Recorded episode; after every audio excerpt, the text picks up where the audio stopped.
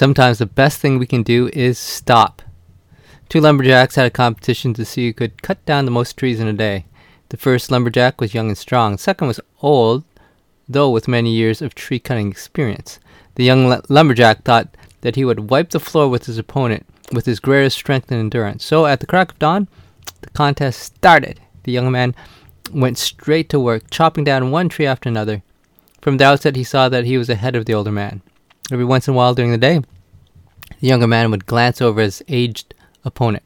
The youngster saw his opponent take several breaks to rest, while he never stopped once. As the sun set, the younger man was confident that he had won the contest. But when he saw the pile of logs the older man produced, it was significantly higher than his. When the young lumberjack asked the older man how he had won, the experienced woodcutter said, Once in a while I took time to sharpen my axe. Sometimes the best thing we can do is stop. That's what God told the Israelites to do. In fact, He commanded it in the Ten Commandments. Remember the Sabbath day and keep it holy. And you know, I think this is exactly what God is telling us to do today during this time of COVID 19 lockdown, I think one of God's purposes is to force us to stop. For many of us, our plans have screeched to a halt, our goals have been blocked, and we have to stop and wait. But in this time of waiting that we have the opportunity to be refreshed, replenished, and to meet with our God. Let's look at the story together. We've been working our way through the book of Exodus in our sermons. We have seen how God has rescued the people of Israel from captivity and slavery in Egypt through the miracles of the plagues and the parting of the Red Sea. God led the people through the wilderness until they came to Mount Sinai. Here, God gave Moses the Ten Commandments and other commands which were written on tablets by which the people of God should live. But while Moses was away, the Israelites sinned by building an idol. God sent Moses back down to the people, and in his anger, Moses threw down the tablets, breaking them. The people are, were punished and Moses was called back up to Mount Sinai to receive God's commands again. In this passage, Moses gathers the people together and reminds them of the commands that he received from God. It's interesting to me that the first command that Moses reminded the people of is the Sabbath. Take a look at Exodus chapter 35, verses 1 to 3. Moses assembled the whole Israelite community and said to them, These are the things the Lord has commanded you to do for six days work is to be done, but the seventh day shall be your holy day, a Sabbath of rest to the Lord. Whoever does any work on it must be put to death. Do not light a fire in any of your dwellings on the Sabbath day.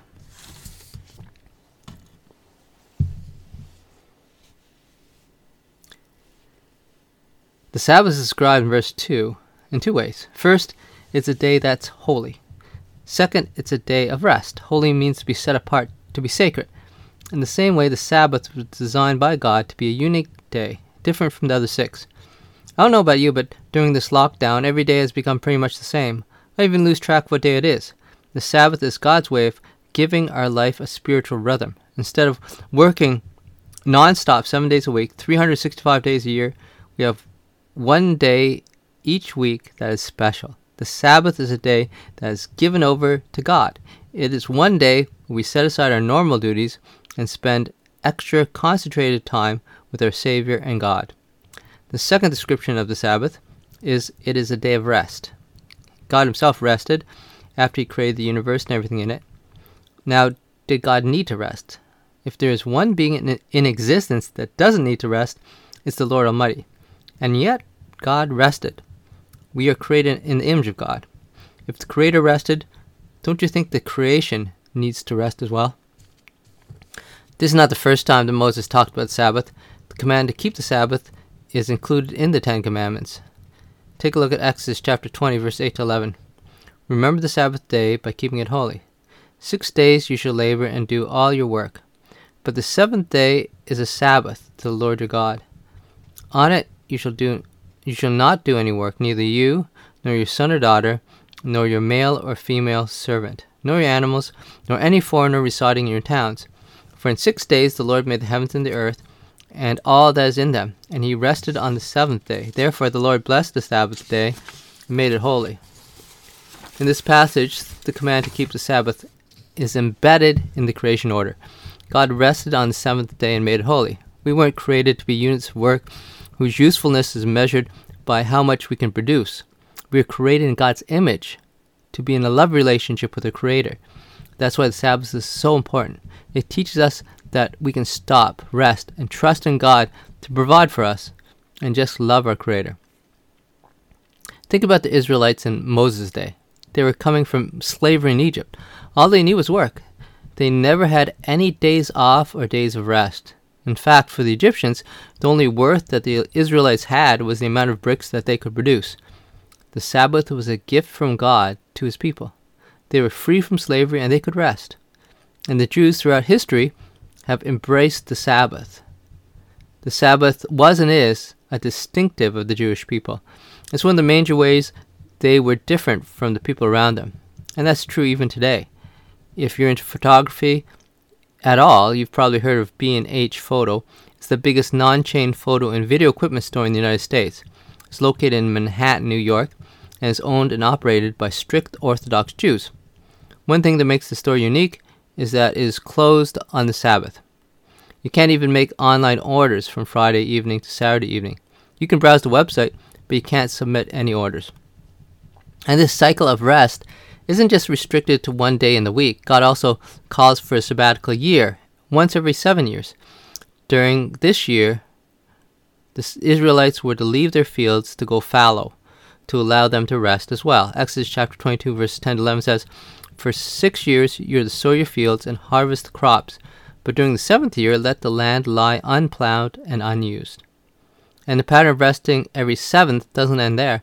After seven times seven years, after 49 years comes the ultimate year of rest happens. It's called the year of Jubilee. And the year of Jubilee, all of the land that had been sold to others was to be returned to their ancestral owners. This was the ultimate in land redistribution.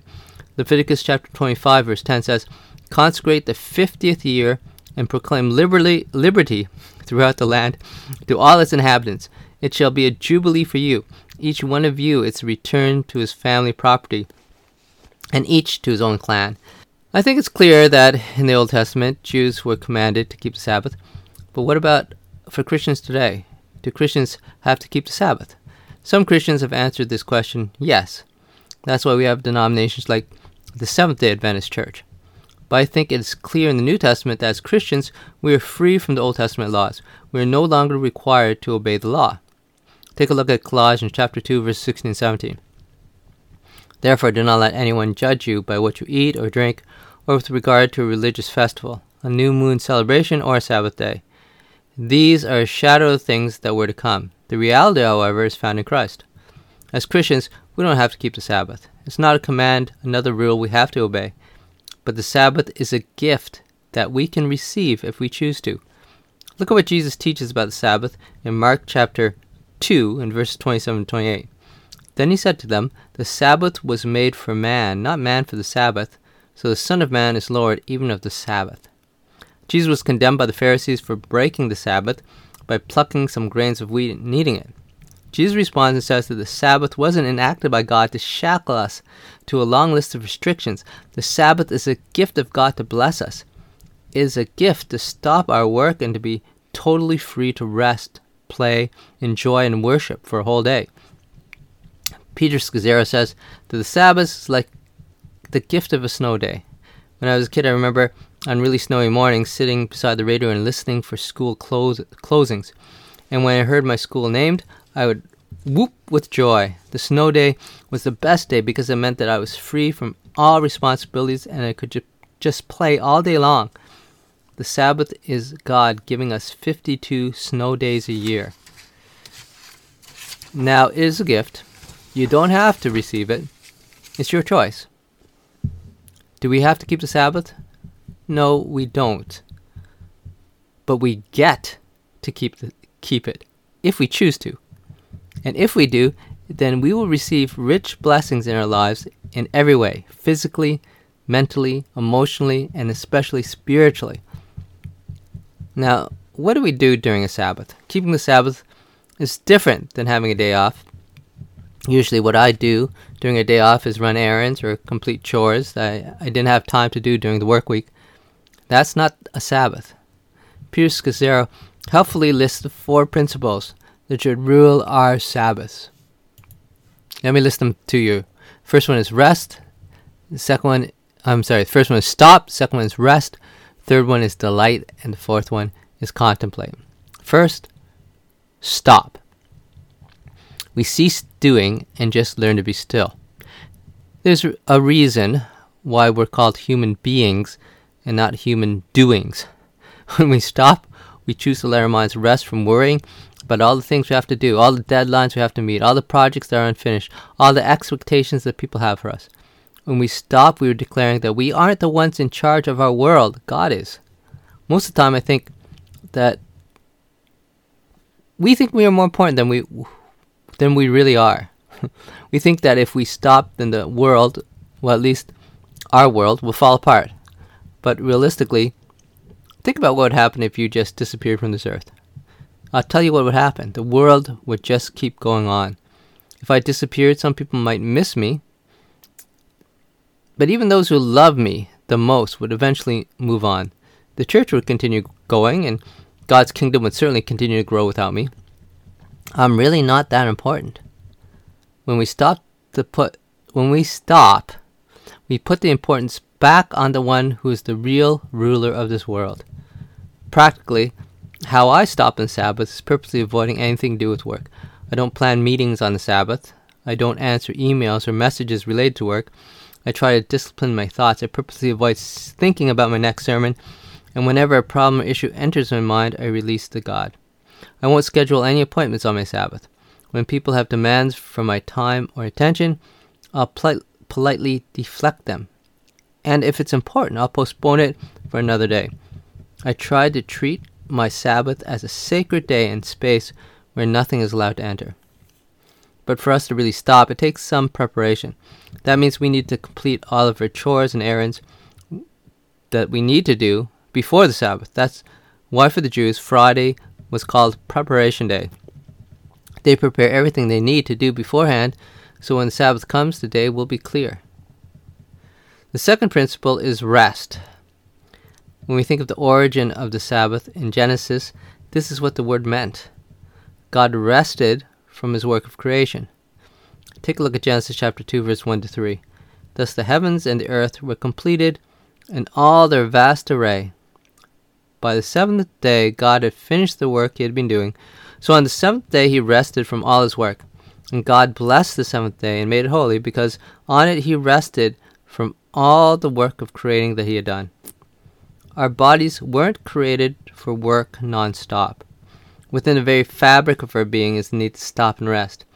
If we refuse to pay attention to our created limits, then we will destroy our bodies, minds, emotions, and souls. If we continually push ourselves without pausing, without rest, we will burn out.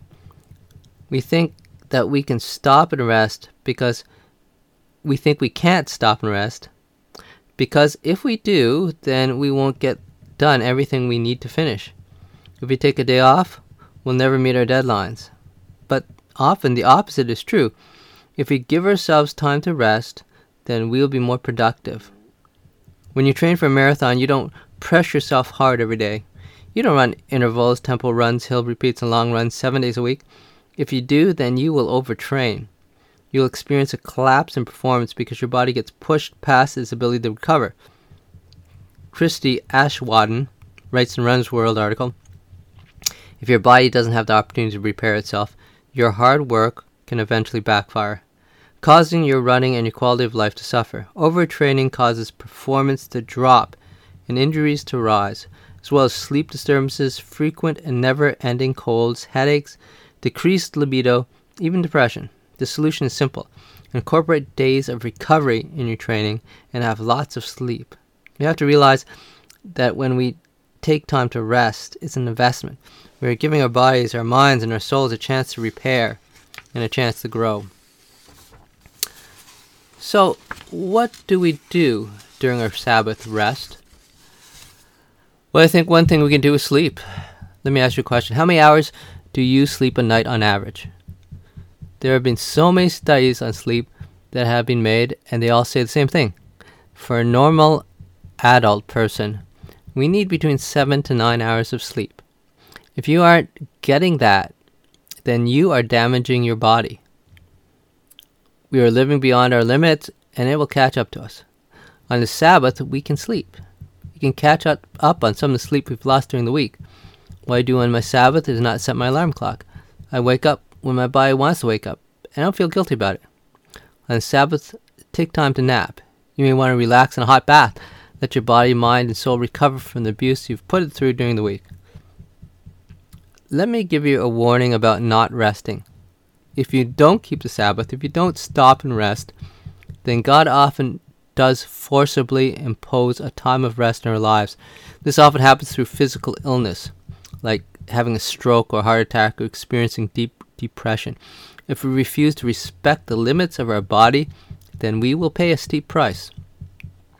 I wonder if this time of COVID 19 lockdown is God's response to the non stop, hectic pace of our modern society.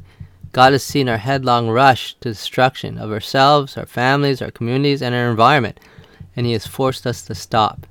He has given us a period of enforced rest. This is the perfect time for each of us to learn the principles of stopping and resting, and to incorporate these principles into our lives so that when the lockdown is lifted, we can carry them on. The third principle is delight. In Genesis, we read that after God created everything, he looked at it and said it was very good. He rejoiced over his creation. In the same way, the Sabbath is God's invitation to join with him in rejoicing in his good creation. We have to remember that we were created good. That's everything in us, including our desires. God placed within each of us the desire for delicious food, physical comfort, thrilling excitement, love and companionship, and even our sexual drive. None of those things are sinful in themselves. Of course, people have twisted every good desire in every depraved way imaginable, but at the root they are good. The Sabbath is a time when we engage in things that give us life. For each of us, that could mean something very different. For some, that might mean spending time with lots of friends and family. For others, it might mean curling up with an enriching book. For me, I love to go on a long run in the trails and delight in the beauty of God's creation. Afterwards, I often spend time cooking a, a delicious dinner. And in the evenings, I'll try to do something with my family. Whatever you delight in doing, whatever gives you life, those are the things you should plan for on your Sabbath. The Sabbath should be a day you look forward to, like a holiday or a special event, because the Sabbath does have elements of both of those things. The Sabbath breaks up the regular monotony of life and gives us something to anticipate with joy. The Sabbath should be the peak of the week. You've heard people say TGIF, thank God it's Friday. As Christians, we should have TGIS, thank God it's Sabbath. Why don't you spend a few minutes and think? Think about some activities that give you life. Think of what things you really enjoy doing. Now, there are some things that you may enjoy doing, but you really know isn't good for you. Things like eating a tub of ice cream or binge watching a season, well, of anything on Netflix. I'm not talking about satisfying your cravings. I'm talking about the things that are good, pure, holy, and full of life. Let me suggest a couple of things for you to consider. Spend time in nature. God can be met in nature like in few other venues. So get out of the house, take a hike, go for a bike ride, or walk in a park or conversation conservation area. It's amazing all the wonderful trails that are within 30 minute drive of our church. Another suggestion is spend quality time with people you love. Take someone out for lunch, have a family over for dinner, play a board game, go bowling together, just be with others. A final suggestion spend some time looking after your own body. Exercise, have a massage, take a long hot bath, have a healthy, delicious meal. Well, I just spent a couple minutes and write down some ideas in your own notebook. Why don't you just pause the video and do that? The fourth principle is contemplate. The Sabbath is to be holy unto the Lord. Yes, the Sabbath is for us, but it's also a day to focus on the Lord. We don't just enjoy the day and keep Jesus out of it. On the contrary, we can only enjoy the day freely and truly when we focus the day on the Lord. He ultimately is the one who gives us life, hope, purpose, and joy. Now, how do we contemplate on God during our Sabbath? Well, first, extend the times with God you currently have. I know for me that my morning quiet times can be rushed. On the Sabbath, I can take as much time as the Lord directs me. I don't need to rush since I have no responsibilities to look after. That's also true for my daily office times. I can extend them into longer sessions where I can focus on God more and more. Secondly, try to plan some time for worship. If your Sabbath is on Sunday, then this is easy. You come to church in the morning and begin your day in worship. Keep the attitude throughout the day. If you have your Sabbath on another day, then you may choose to have a time of worship when you go on a hike in the woods. Often I'll stop on my trail run and just belt out, How great thou art, in the middle of the woods. Third, try to remember God in every moment of the day. I know that's what we're supposed to do every day, but let the Sabbath be a special day in this regard. Savor each moment as a gift from the Lord. Recognize His hand in every circumstance and event of the day. So when you exercise, thank God for giving you strength in your body to lift those weights or move the elliptical. When you spend time with your friends and family, thank God for them and see God in each one of them. When you have your lunch, savor the taste of every bite instead of wolfing down your food. When you go for a walk, look around the clouds, listen to birds, feel the breeze in your face. I think you get the idea. As you plan your Sabbath and what to do during the day, keep these four principles in mind. Number one, stop. Number two, rest. Number three, delight. And number four, contemplate. Now, let me address some questions you might have about keeping the Sabbath. Does it have to be on a particular day? The Jews observe Friday sunset to Saturday sunset. The early church observed the first day of the week, Sunday, because it was the day Jesus Christ was resurrection resurrected. But for some of us, neither of those days work particularly well. I know for me, Sunday is one of my busiest days in terms of work. As we saw in Colossians chapter 2, verse 16 17, one day isn't any more special than another. I have my Sabbath on Mondays. I think that any day that works is good. Another question is, how long should, should the Sabbath be? Traditionally, it is a 24 hour period. I think biblically, it's clear that God spent a 24 hour day of rest. However, it may be that if you're just starting out on the Sabbath, a whole day maybe may seem too long. You have too many arrangements to make and your life is too hectic. You may choose to begin with a half day of Sabbath. Maybe wake up and have a Sabbath until one o'clock, or or from lunch to bedtime. I understand that keeping the Sabbath is a large change in lifestyle for many people. It may be better to gradually adapt to it. But my hope is that once you've tasted the sweetness of the Sabbath, you'll want to make it a full day. One morning, like with all other spiritual disciplines, it's easy to fall into legalism around Sabbath. We can all get all caught up on what we can do and what we can't do. That's exactly what happened with the Jews. They piled law upon law on the people of what they could and couldn't do on the Sabbath until the Sabbath became a burden. That's why they condemned Jesus for eating a few stalks of grain as he walked through the field. They attacked him for healing people and casting out demons on Sabbath. Let's not get caught up in the same legalistic nonsense. Yes, we should protect our Sabbath, but we have to release our Sabbath to God. He can stop and interrupt us at any time. We need to hold the Sabbath with an open hand in surrender to the Lord. It may be that you have more questions about keeping the Sabbath. Let me encourage you to experiment with the Sabbath. It'll probably take you some time before you can become comfortable with the Sabbath. Just think the Israelites. They had spent hundreds of years as slaves, never having any stop from back breaking work. Now, with the Ten Commandments, they had to learn to stop, rest, delight, and contemplate upon the Lord.